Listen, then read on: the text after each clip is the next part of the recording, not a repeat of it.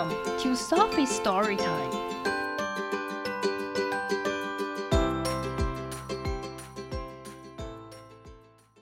Today's story is The World Needs Who You Were Made to Be by Joanna Gaines, illustrated by Julianna Swaney. Today is the day for the ride of our lives. 今天将是我们一生中拥有最美好经历的一天。When a confetti of color will fill up the sky，当五彩缤纷的纸屑将填满天空。Plenty of pink，有很多粉红。A bounty of blue，有超亮的蓝色。And orange，还有橙色。Green，绿色。And yellow too。 还有黄色。We all play a part，我们全都参与一部分。Both me and you，我和你。As we build our very own hot air balloons，让我们建造一个属于我们的热气球。We'll gather supplies and make them our own。我们把物资材料收集起来。 并利用它们做成我们的成品。And prepare to take flight into the great unknown，准备飞往伟大的未知世界。It doesn't take us long to see，很快的我们就会发现，that we all work so very differently，我们的工作方式是如此的不同。Some of us work alone，有些人独自工作。 and some of us work side by side. 有一些人肩并肩一起工作。Some of us are quiet and like to think things through. 有一些人很安静，喜欢把事情想透彻。And others prefer to chit chat about all we have to do. 有些人偏爱闲聊我们要做的一切。 some of us think through every possibility before we jump in. 我们有一些人喜欢在开始工作前把每一个可能性先想清楚。And some of us know what we like before we even begin. 我们还有一些人甚至在我们开始前就知道我们喜欢什么。Sometimes we are scientific and rely on our smarts。有的时候，我们采取科学的方法，依靠我们的聪明。Sometimes we are creative and lean into the arts。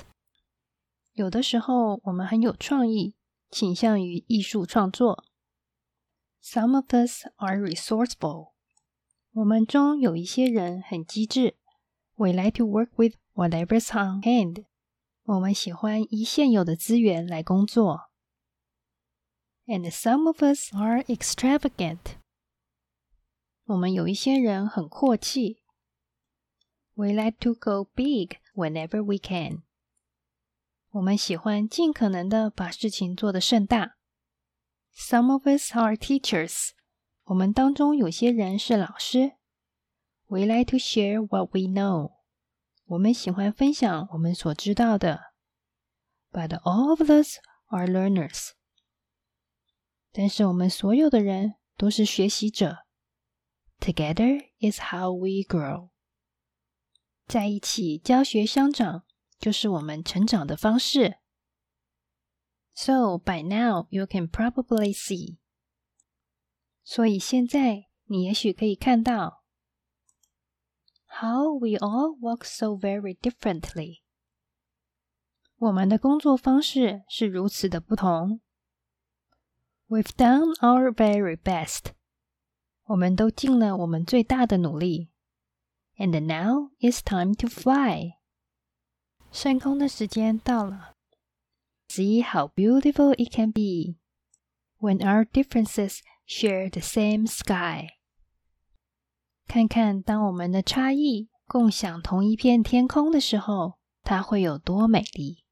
We may not look or work or think the same，我们看起来或是工作或是思考方式也许不会相同，but we all have an important part to play。但是我们都可以发挥重要的作用。All of us can be kind, compassionate, and gracious。我们所有人都可以善良、富有同情心和亲切。All of us can be helpful, considerate, and courageous。我们所有人都可以乐于助人、体贴和勇敢。So remember who you are。所以记住你是谁。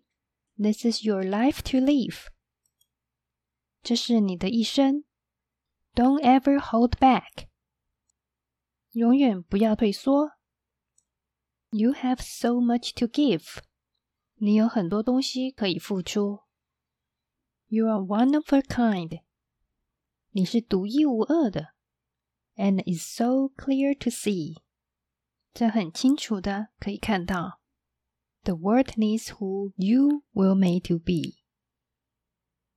这个世界需要被创造成为你的那一个你。The end.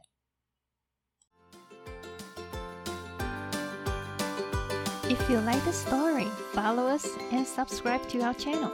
Tell your friends too. Thank you and see you next time.